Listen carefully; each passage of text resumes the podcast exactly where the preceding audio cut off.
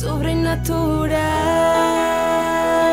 SOS, donde lo sobrenatural es natural.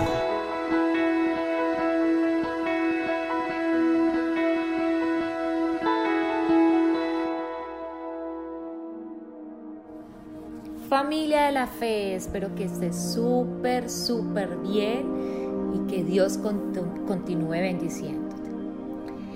Supongamos que tú tienes un amigo a medianoche, va y te dice, amigo, préstame tres panes, pues se me ha presentado un amigo recién llegado de viaje y no, no tengo nada que ofrecerle.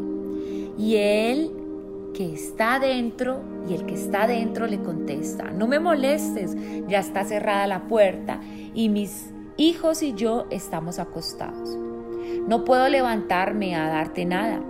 Les digo, dijo Jesús, que aunque no se levante a darle pan por ser amigo suyo, sí se levantará por su impertinencia y le dará cuanto necesite.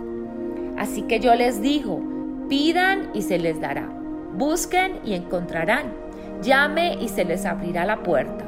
Porque todo el que pide recibe y el que busca encuentra y al que llama se le abre. Qué hermosa reflexión encontramos en Lucas. Cómo Jesús les estaba enseñando a sus discípulos que podemos obtener cosas por ser impertinentes, por estar tocando las puertas del cielo y por estar orando todo el tiempo.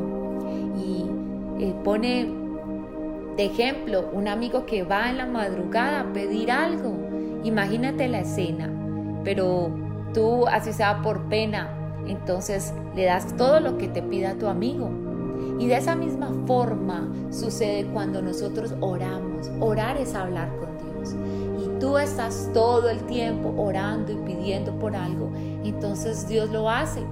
Yo recuerdo que tenía una situación familiar muy difícil y comencé a orar todos los días por eso.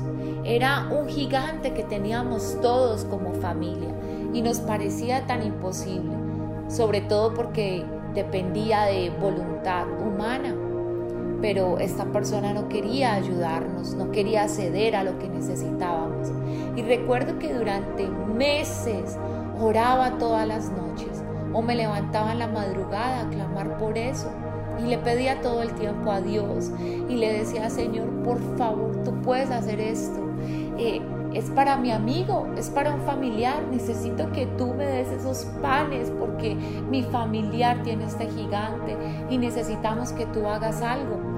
Yo siempre oraba con esta... Eh, con esta parábola o con esta historia que cuenta en la Biblia, yo le decía esto al Señor, Señor, este milagro no es para mí directamente, es para un amigo, un familiar, pero tú podrías ayudarme y como familia ayunábamos, orábamos, pactábamos, hacíamos toda clase de cosas y armas espirituales para poder obtener nuestro milagro.